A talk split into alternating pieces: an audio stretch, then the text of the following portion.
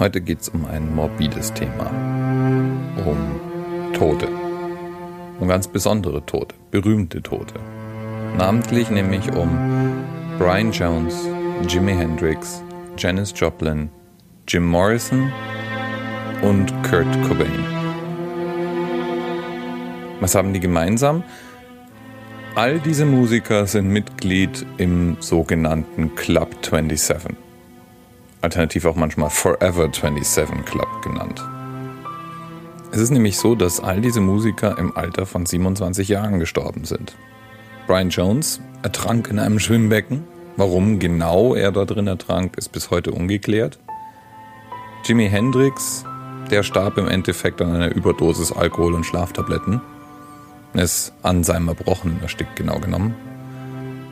Janis Joplin hat sich eine Überdosis Heroin verpasst Jim Morrison starb durch Herzversagen.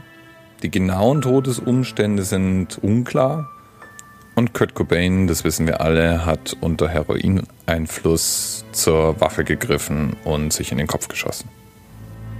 Tatsächlich, auch wenn dieser Club nach den eben genannten Musikern benannt ist, gibt es aber noch viel mehr Künstler, die im Alter von 27 Jahren an allem Möglichen versterben.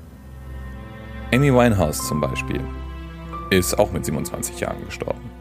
Diese wahrgenommene Häufung hat dann letztlich dazu geführt, dass Medien anfingen zu spekulieren, ob berühmte Künstler bevorzugt im Alter von 27 Jahren sterben würden.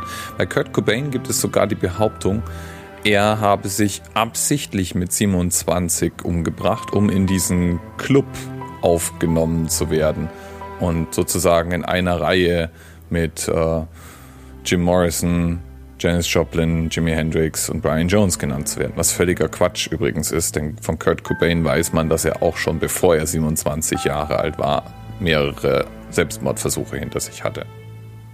Amy Winehouse soll übrigens Angst davor gehabt haben, zu diesem Club zu gehören und es auch vorher schon bei verschiedenen Gelegenheiten geäußert haben. Die Frage ist natürlich, Gibt es eigentlich überhaupt eine Häufung von Todesfällen im Alter von 27 bei berühmten Musikern?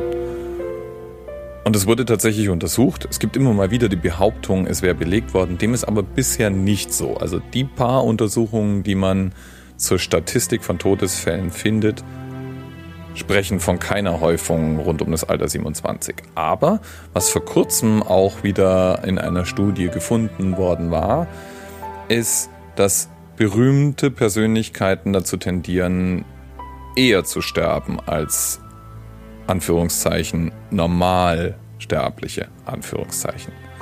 Das lässt sich durch alles Mögliche begründen. Zum Beispiel dadurch, dass natürlich ein berühmter Musiker auch über eine vermutlich bestimmte Persönlichkeitsstruktur verfügt und überdurchschnittlich viele Borderline, Depressionskranke oder auch anders belasteter Menschen zu berühmten Bühnenpersönlichkeiten werden. Außerdem kann man ähnliche Clubs aufmachen mit anderen Altersangaben. Einen Club 33, einen Club 29, je nachdem, welche berühmten Musiker, die bereits verstorben sind, zusammengruppiert werden. Das heißt, der Club 27 ist mehr Urban Myth als tatsächliches statistisches Phänomen.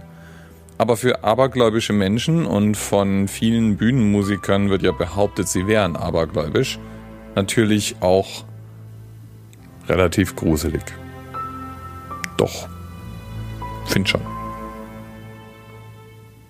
Naja, ich bin auf jeden Fall deutlich jenseits der 27 und kein Bühnenmusiker. Und nicht berühmt. Heißt, ich glaube, ich bin in der sicheren Zone. Ich bin mir sicher, dass es auch für dich gilt.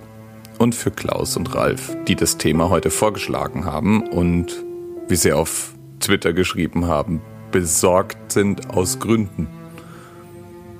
Ich denke mal, ihr seid in der sicheren Zone. Ob ihr jetzt nur 27 seid oder nicht. Ganz bestimmt. Bis bald.